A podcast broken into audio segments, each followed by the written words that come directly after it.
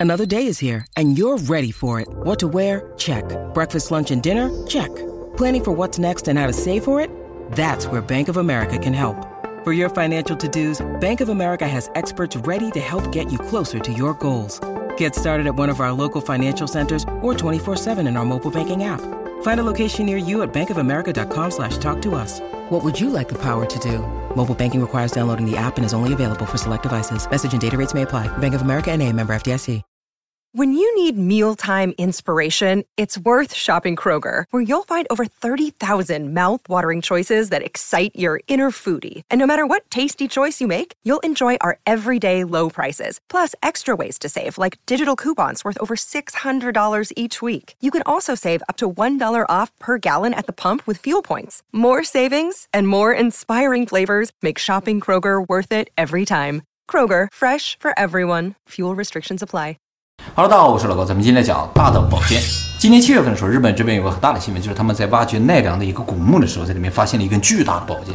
这是宝剑啊？啊，是根剑，但外边下面有土了，还没有完全剥开啊。这个古坟呢叫富雄丸山古坟呢，一千六百年前的，是个圆形的坟，直径一百零九米，高十米，呃，是日本最大的圆坟之一。那么从外观上来看呢，就像一个小山丘一样的，上面还长着树呢啊。其实这个坟呢，从五十年前的一九七二年就已经开始挖掘了。由于边保护边发掘，发掘的速度就特别的慢，五十年也只打开了百分之五左右。那么到目前为止，已经从这个坟里挖出了不少的古代的时候农具啊、铁器啊、铜器、粘土制品。这个古坟呢，对于日本的考古学至关重要，因为它是一千六百年前，就是四世纪的时候的东西。大家知道啊，日本是在七世纪的时候才有文字的，所以四世纪的时候呢是没有任何文字记载的。那么日本是如何考证七世纪之前的事情呢？主要靠中国的文献。就中国如果写到了日本的话，他们就知道那个时候发生什么。而偏偏这个四世纪啊，中国没有相关的记载，所以日本的四世纪啊被称作叫空白的四世纪。所以日本这边的考古学家都特别期待这个坟里能挖掘出来一些不一样的东西。结果真就发掘出来完全不一样的东西啊，就是在里面发现了一把巨大的宝剑和一面盾形铜镜。宝剑有多长啊？这个宝剑长二点三七米，这基本上就是剑身的长度，剑柄非常的短，而且呢是蛇形的，总共有七个弯，是这样的。那它不是人的配剑？感觉上应该是不能拿的。这是日本到目前为止出土的最长的一把蛇形剑，以前出土的最长多长？八十五厘米，一看就是能拿的。这个剑的长度啊，通常跟拿剑的人身高有关系。这个身高越高啊，剑就可以越长，通常不超过一米啊。所以目前为止挖出来也基本上没有超过一米的。最长的一把铁剑呢，一点一五米，而这一把剑呢，二点三七米。以此来推测，拿这把剑的人呢，身高在四米以上。那这个剑不是装饰物？不是祭祀用的之类的，呃，现在怀疑有可能是，但是啊，现在发现剑下面有一个木棺，这个木棺还没打开，木棺长五米，说接下来就要开这木棺了，里边要有个人五米长，那基本上拿这个剑就没有问题啊。这么多年还没开发到木棺？对呀、啊，你知道为什么没发现木棺吗？这个坟长这个样子，嗯，它是圆形三层的，一般墓室都在正中间，而这个木棺和剑放在门口。他们一开始没有发现这有个门口，他以为就是个圆形的坟，因为常年盖了很多的土，就感觉好像形稍微有点怪，没觉得这是个口，所以就从旁边大孔进去了，打进去好几层，还没到最里边。然后后来在二零一六年之后有了激光探测技术，才发现，哎，这边这个突出啊，有可能是个口。然后从这个口开始挖，结果一进去一米多，就发现了一把大宝剑，一面铜镜，下面一个五米长的木棺。那现在已经确定墓的中间没有木棺了吗？还没确定。这个剑刚挖出来的，因为它有泥土包裹着啊，只看到一个剑形。这个日本的考古学家以为是两把剑横着放在一起的，结果一扫发现，从头到尾是一把剑。那么说到这个剑这么长，有没有可能真的是能够用的剑？其实日本历史上有一个实例，就日本目前出土的剑没有那么长了，但是流传下来的剑就是年代没有那么久远。哎，祖上留下来下一把剑呢，有个很长的，叫做尼尼切丸，哎，读作奈奈基里马。这把剑呢，是日本南北朝时期的一把剑，也就是六百多年前啊。日本南北朝时期和中国没有什么关系啊。现在藏在日本立木县日光二荒山神社的，整个刀长三点二四米，比这个剑还要长。但是呢，这个刀的刃没有那么长，把手特别长啊，刃只有二点一六米，重达二十四公斤，超大的一把刀啊。感觉用这把刀的人啊，身高怎么也得四五米以上。那这个有记载是用的还是？哎，这个记载呢是有用的，怎么用呢？说这个剑啊有一个特点。就是当有魔鬼或者是妖怪靠近它的时候，它自己就飘出来了。然后从刀鞘里飞出来，直接插向魔鬼，把他干掉之后，自己又回来躺在这里。就是没有用呗。呃，记载有，他为什么叫泥泥切丸呢？这个泥泥就是一个鬼啊。哎，他曾经切过这个鬼，不靠近他，他没有反应；一有妖怪靠近他，啪，自己就出来，唰唰唰唰就回来了啊，是这样一个剑。所以呢，它是一把全自动扫鬼剑。那个神社里边记载呢，说他有这样切过。对，当地呢就传说当年有这么个妖怪叫奈奈，晚上出来吃人什么的。为什么叫奈奈？我说的是日本的啊，中文叫妮妮可能啊，因为这个妖怪一直发出奈奈的声音，所以叫奈奈啊，专门杀奈奈的刀啊。那我刚才说这把剑和木棺呢，都在出口的地方啊，哎，其实也就是入口了。这个入口的地方在整个墓的东北角，就是鬼门呢。所以怀疑这把剑就是在这个地方震慑妖孽的、邪祟的，哎，干这个用的啊。还有一个铜镜，其实也很神啊。这个铜镜长六十四厘米，宽三十厘米啊，重五点七公斤，像一个盾一样。这个呢，在日本历史上也从来没出现，出土文物里也没有这个形状的镜子或者盾。日本的盾呢，一般都是圆形。还有就是日本武士从来不用盾的，他不是跟你拼命的，所以不需要这种防护性武器啊。所以在日本的墓里出土盾是非常罕见的。当然，它一面磨得非常光滑，所以认为是个铜镜。这个镜子一面是特别光滑，可以照出人来的啊。另一面刻有驼龙纹啊，驼龙啊就是一种水龙，就是类似于像鳄鱼啊、蜥蜴那种生物。哦，哎，刻有那种东西啊。总共两圈都是圆形的，这个圈上就是这个驼龙纹。这个龙纹的线条也特别精美啊，圆形周围都是锯齿儿，哎，这个锯齿儿啊，一根一根的，哎，特别的精细。这个剑和这个盾呢，就代表了日本当时最高的冶金技术。目前出土了没有这么高级的东西啊，这也是日本发现的唯一一个盾形的铜镜。那么这个墓已经挖了五十年，为什么就找到这么两样好东西呢？就是因为他们一直觉得好东西在中心，往中心挖的，没想到墓主人会把这么好的东西放在门口，可想而知墓室中心会有什么。那棺椁里面有什么。现在还不知道，棺椁还没有完全起出来，还得埋在土里呢。还有一点啊，让日本考古学家特别兴奋的就是它是一个原坟，原坟不是最高等级的坟，也就是说它肯定不是天皇，不是最高等级的统治者。最高等级的坟长什么样？叫前方后圆坟，像个钥匙孔一样的。前方后圆坟一般比原坟要大很多。其实这个坟旁边有一个坟墓群，好多前方后圆坟，超大的。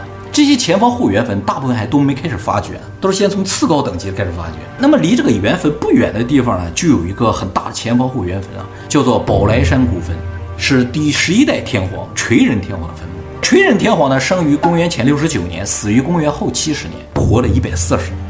真的假的？现在来看的话，几乎没有可能啊。这个日本天皇啊，一个一个的记载的都是很清晰的。虽然他没有文字，但是天皇家的这个家谱一开始是谁，从哪年开始，一代一代还是很清晰的啊。那就他一个人活了一百四十岁？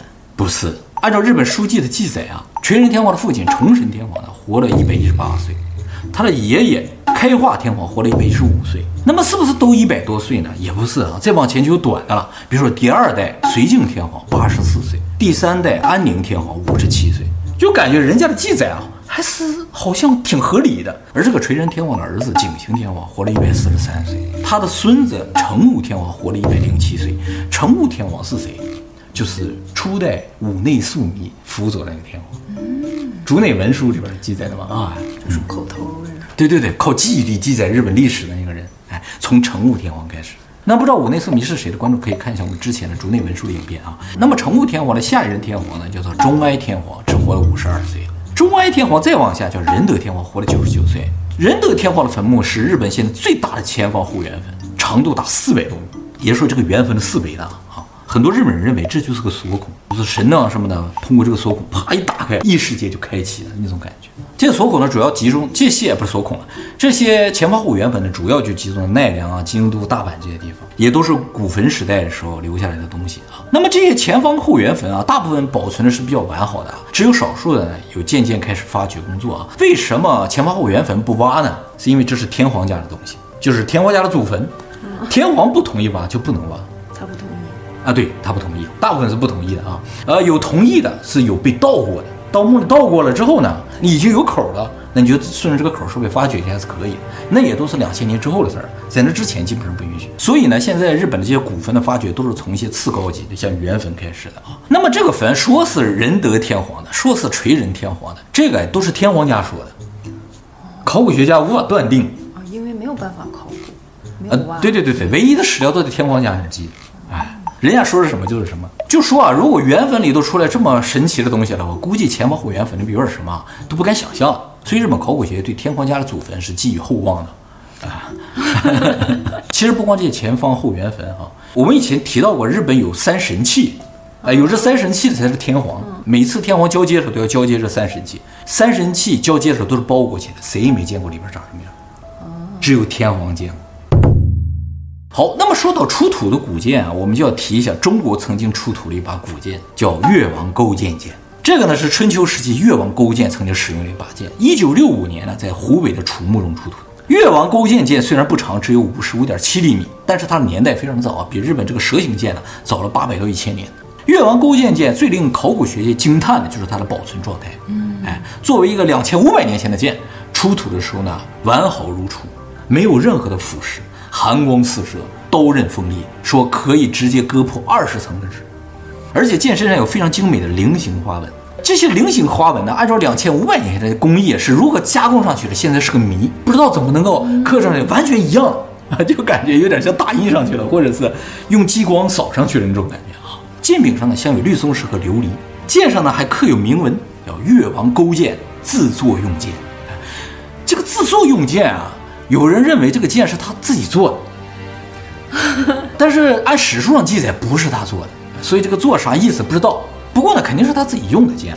那么目前知道的是，这把剑是西青铜材质的啊，经过硫化处理，所以三千年不腐，制作工艺之高，被称作天下第一剑。那么这把剑是谁做的呢？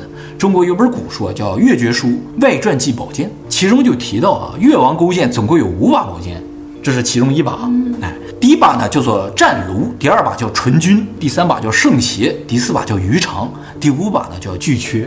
这是哪一把？有可能是战卢，有可能是纯钧。现在主要认为是纯钧，就是第二名，这是有名次的，第一名是战卢。哦，还有名次？有名次啊，有讲究的啊。这五把剑呢，都是中国铸剑祖师爷欧冶子铸造的。这个名字大家可能没有听过，但是大家应该听过干将莫邪两个人，就是中国特别有名的两个铸剑师。莫邪的父亲就是欧冶子。那么不管这把剑是这五把中哪一把，剩下的四把呢，只在史书中有记载，到目前都没有出土过，哎，没有找到啊。而这五把剑呢，各有特色啊。我们先说一下战卢，五剑之首。战卢呢是越王给他取的名字，战呢是清澈深邃的意思。就是精湛的那个湛，卢呢代表黑色，就是高贵啊、权力的象征。而且说了，战卢呢是没有刃的。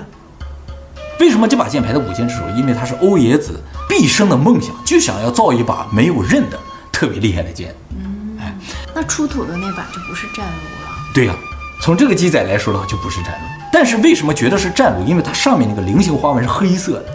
战卢啊，说是一把黑剑嘛。欧冶子为什么要造一把没有刃的剑呢？就是他想造一把就是没有杀气又无坚不摧的剑。从外边看就像个棍儿一样，但是其实无敌的啊，削铁如泥。取义呢，仁者无敌，所以战卢也被称作叫仁者之剑。第二名纯钧啊，古书中记载，纯钧是一把拔出来就会有一团光芒绽放的宝剑，犹如出水芙蓉，雍容而清冽，是一种精致体的宝剑。不知道。啊，反正闪闪发光啊！剑柄上的雕饰呢，犹如星宿运行啊；剑身呢，与阳光浑然一体，而剑刃呢，就像臂力千仞的断崖，崇高而巍峨。喜欢这一把，么这把剑呢，据说是欧冶子借众神之力铸造，是一把无比尊贵的剑啊！铸剑之时呢，雷公打铁，闫阳洒水，蛟龙捧炉，天地装炭，造了足足十年才造出一把纯钧，是五把剑里边最贵的一把。虽然不是欧冶子排名第一的。但是是最贵的一把。第一把战炉据说是造了三年，这把造了十年。第三把圣邪，圣邪呢在记载中有说是一把短剑的，有说是一把半截的剑。反正不管怎么说，都是正常剑一半长的一把剑。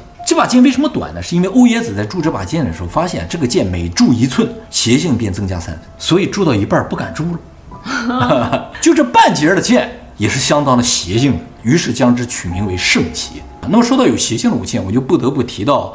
一把刀，哎，这个不是剑，就是腰刀村正。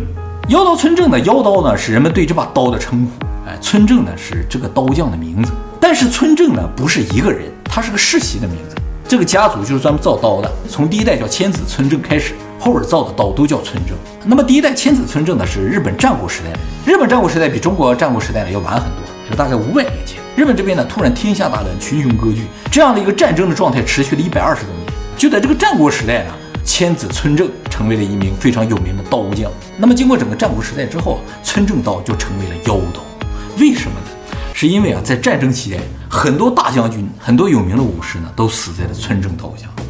特别是德川家康家的人，德川家康的爷爷就是被千子村正，就是千子村正自己造的一把刀砍死。德川家康的父亲是被村正刀刺死。德川家康的儿子，而且是嫡子，自杀的时候使用的就是村正刀。而且德川家康本人呢，也被村正刀伤过两次。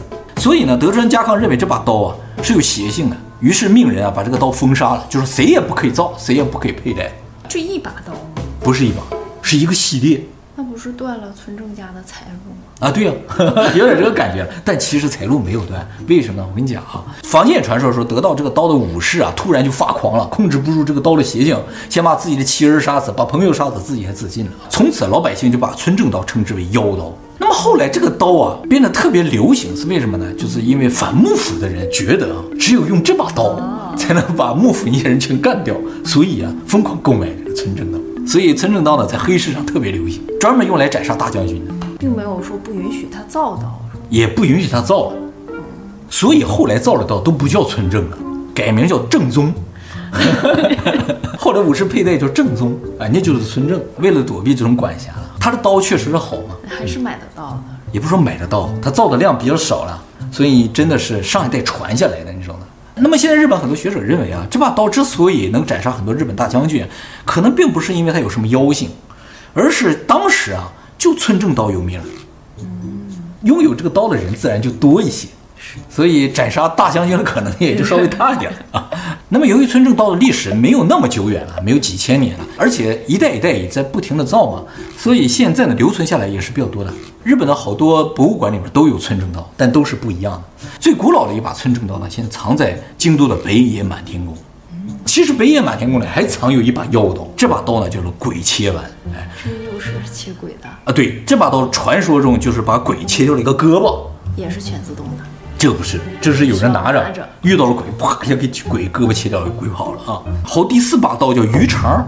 哎，这个鱼肠大家都吃过是吧？这是一把匕首啊，是当初专诸刺王僚时使用的匕首。专诸呢是中国四大刺客之一，荆轲。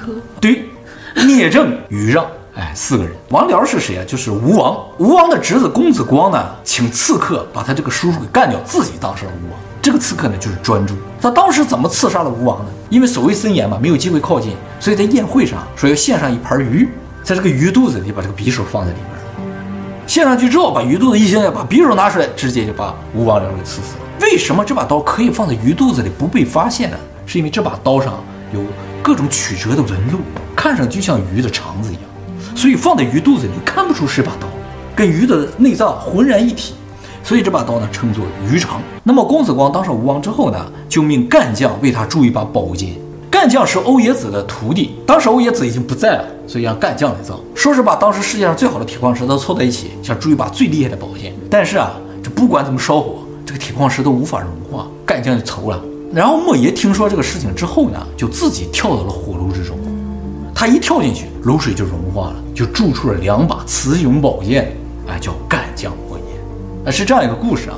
莫邪当时为什么要跳到炉子里？是因为莫邪听他的父亲欧冶子说过。说要铸神剑，必须用女子护炉啊！啊，他认为只有他跳进去，奉献自己，才能让这把宝剑铸成。那么莫邪不跳进去行不行呢？他为什么一定要跳进去呢？是因为如果干将造不出这把剑，干将就得死。他为了救自己的丈夫跳进去，啊，是这样一个逻辑的。而莫邪跳炉的这个事情呢，从现在考古学家来说的话，就是表现了中国传统匠人的这种精神，就是为造一把精致的武器，不惜牺牲自己的生命。哎，这样一种感觉，有这种精神，现在没有了。但是古代的时候嘛，就是所谓的精益求精啊。应该干将跳进去，干将后来被抓起来，然后飞升了，跟莫邪一起飞升了。干将为什么被抓了？是因为他生成两把就，干将莫邪嘛，他只把干将交上去了。后来吴王知道他有把莫邪跟他要，他不给，就给他抓着，马上要给他砍头了。莫邪从盒里飞升出来，然后干将也随之飞升，唰上天了。好，第五把宝剑巨阙。巨阙的阙是残缺的意思，也就是说这是一把看上去粗糙无比，还有一些缺陷的宝剑。但据说此剑是由天外神铁所铸啊，削铁如泥，是五把宝剑中杀伤力最大的一把。看上去有什么缺陷啊？古书中记载就说看上去啊就不像宝剑，特别的粗糙，但很大。在古时候看宝剑先看做工，做工要精美才是宝剑。据说当初越王拿出巨阙的时候，相剑师一看说：“哎，这肯定不是宝剑，这什么东西？”所以巨阙并没有入选到中国十大宝剑之中，十大都没进去，都没进。这越王五剑里边有三把入选了十大，没有入选的就是巨阙和圣心。传说呢，欧冶子在铸造巨阙剑的时候呢，还剩下了一块神铁，于是欧冶子又用这块边角料呢造了一把匕首。造完这把匕首之后呢，天降红雨，所以欧冶子将此匕首取名为天问。那么这把匕首后来是用来干什么？就是专门用来斩杀朝臣的。为什么要用天问来斩杀朝臣呢？是因为在古代传说中，朝臣呢都是天秀下凡，用正常的武器是杀不死的。必须用天问来斩杀！而天问呢，现在在什么地方无人知晓。好，这五把呢就是越五剑啊，只有三把呢在中国十大名剑之中，就是战卢、春军和于常。那么中国十大名剑第二名是战卢，第一名是谁呢？叫轩辕剑。啊，轩辕剑呢是上古神器啊，是皇帝所铸造的，传给了大禹。轩辕是什么呢？现在说法不一啊，有说是地名，有说是皇帝的名字，他自己就叫轩辕。所以后来吧，跟皇帝相关的东西都叫轩辕。皇帝造的剑呢，就叫轩辕剑啊。皇帝呢是三皇五帝里边这五帝之首啊。三皇呢是伏羲、女娲、神农，五帝呢就是皇帝、颛顼、帝喾、尧舜。传说五千年前上古时期啊，有三大部落，就这个世界就三大部落，首领呢分别是炎帝、黄帝和蚩尤。蚩尤乃妖族，三头六臂啊，善用妖法。于是呢，很快就把炎帝击败了。炎帝呢就找黄帝帮忙。正当黄帝在思考怎么破他的妖法？的时候，一颗流星降落。于是黄帝呢采流星之天外陨铁，打造了一把剑，命名为轩辕。后来在黄帝、炎帝和蚩尤的大战之中呢，蚩尤让人使用妖法？嘛，皇帝举起此剑，妖法瞬间消失，敌军军心不稳，皇帝一声令下，大败蚩尤。并将蚩尤斩于此剑之下，但是斩首的只是蚩尤的身体啊，蚩尤的元神呢，并没有被斩掉。于是皇帝呢，用自己的元神注入补天石，生祭蚩尤，将其封印。然后这把轩辕剑呢，就流落到了人间啊。最后呢，是到了大禹的手里。说这把剑一面刻有日月星辰，一面刻有山川草木。剑柄上一面是农耕蓄养之术，一面是四海一统之策。得此剑者得天下。所以大禹有了这把剑之后呢，就开启了中华文明。那么古书中关于轩辕剑的记载呢，就到此为止了。后来传说说这个剑呢，到了商汤的手里，得这个剑就得天下。那个时候夏朝已经腐败了，商汤在攻打夏朝的时候就带着这把剑，结果打到夏朝的一个太庙的时候，袭来三股妖风，大乱商军。于是商汤呢手持轩辕剑冲入太庙，发现啊太庙是供奉着三把妖刀，这三把呢就是上古三大邪刀：龙牙、虎翼和全身。商汤遂用轩辕剑呢，将三把邪刀击碎并封印。后来经过了两千年，到了北宋的时候呢，有一名非常有名的铁匠叫韩琦啊，他在深山中发现了这个太庙的遗址，进去之后发现龙牙、虎翼、犬神三把邪刀的碎片，说这个碎片一碰啊，就冒出黑烟呢。然后他把这些碎片收集起来之后呢，和当时宫廷的铸剑师一起呢，花了一年零八天铸造了三把铡刀。就是龙头铡、虎头铡和狗头铡，哎，其实当时命名不叫龙头铡、狗头铡、虎头铡，叫降龙伏虎和斩犬。这三把铡刀后来运到了开封，包拯就成了第一个使用这三把铡刀的人。所以这三把铡刀啊，都来自于上古神器啊，不是简简单单的刀。好，说了日本的剑、中国的剑，咱们接下来说说西方的剑。西方的剑有两把现存的。能找到的还特别有名了啊！一把呢叫做鸠瓦尤斯，鸠瓦尤斯呢是法兰克国王理查大帝的佩剑。理查大帝呢是一千两百年前几乎统一了欧洲的一个皇帝。鸠瓦尤斯的全长一点零五米，剑身的部分呢八十二点八公分。鸠瓦尤斯在古法语中意为欢乐，欢乐之剑啊。此剑呢后来被欧洲历代君王所有啊。拿破仑登基的时候也佩戴这把剑。象征着不可战胜和至高无上的权力啊！现在这个剑呢，在卢浮宫，大家想看的话，到那儿去能看到啊。那么这个剑有什么特别呢？它的材质很特别。据说此剑铸造的时候呢，剑柄中藏有朗基努斯之枪的枪头的碎片。朗基努斯之枪就是刺死耶稣那把枪，圣物，是吧圣物的枪尖儿在这个剑里边。而剑身用什么材质制作的不知道，但是说剑身呢，每天会变化三十次颜色。真的吗？卢浮宫那个好像没怎么变。为什么没变？我一会儿告诉你啊。那么据说此剑和另一把传说中的剑迪朗达尔是一个材质。迪朗达尔呢是圣骑士罗兰的剑，就是这个查理大帝的手下，是法兰克王国的一个英雄啊。说这个罗兰剑锋利无比啊，无坚不摧。怎么知道呢？就是这个罗兰呢用这把剑啊获得了无数的胜利。他临死的时候呢就想把自己这把剑摧毁掉，他不想让这个剑落到敌人手里，所以呢他就找了一块巨大的岩石，想要击碎此剑。结果一砍，岩石开了，剑毫发无伤。而现在劈开岩石的地方呢，在法国和西班牙交界的地方。多大的岩石啊？对，叫做罗兰霍克。你说这个剑的威力有多大？罗兰后来无法摧毁这把剑嘛，就说和自己的尸体葬在一起了。罗兰尸体在什么地方也不知道，现在这个剑的所踪也是不知道的啊。但是和它材质一样的九把游丝呢，现在在卢浮宫可以看到啊。不过据说现在卢浮宫这把呢是把仿品，真品呢在法国大革命的时候丢失了，所以它不变色了。呃，对。除此之外，欧洲还有一把现存的非常有名的剑，叫做石中剑。这把剑发现时就插在石头里边。这个剑的主人呢是十二世纪意大利的一个骑士，叫加尔加诺。传说此剑最早是亚瑟王的剑。亚瑟王是欧洲那边传说古代一个很厉害的人，这个人存不存在也不知道，说是他的剑。这个加尔加诺在年轻的时候四处征战，有一日呢遇到了大天使米迦勒。大天使米迦勒就跟他说啊，你应该放弃私欲，放弃这种暴力，征战，皈依我佛。呃，不是皈依我佛了，皈依上帝了，一心向善。然后这个加尔加诺呢，就把他的剑插在了岩石中，表示他归隐的决心。还有一个说法，就是大天使让他归隐，他说这是不可能的。他说人的欲望是不可能消除的，就像剑是不可能插到岩石里一样。大天使说你插插看，他一插，哎，插进去拔不出来了，从此归隐了。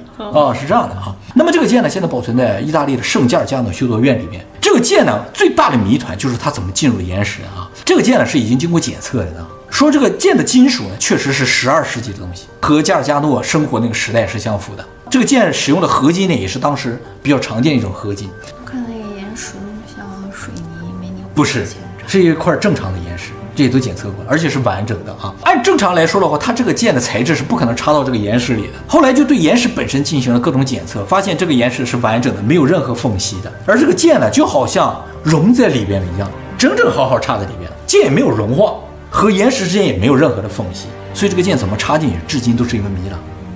其实整个欧洲的最有名的剑叫王者之剑，说王者之剑有可能就是这一把，哎，因为没找到嘛，传说中有。但是这把剑是怎么插进去也不知道，也拔不出来。现在啊，剑真是完整。人家不说了吗？是在大天使之力插进去啊。那倒也是啊，这咱就无法理解，是吧？好，这么多剑，你喜欢哪一把？春军啊，是吧？喜欢漂亮的剑是吧？啊，我比较喜欢鱼肠。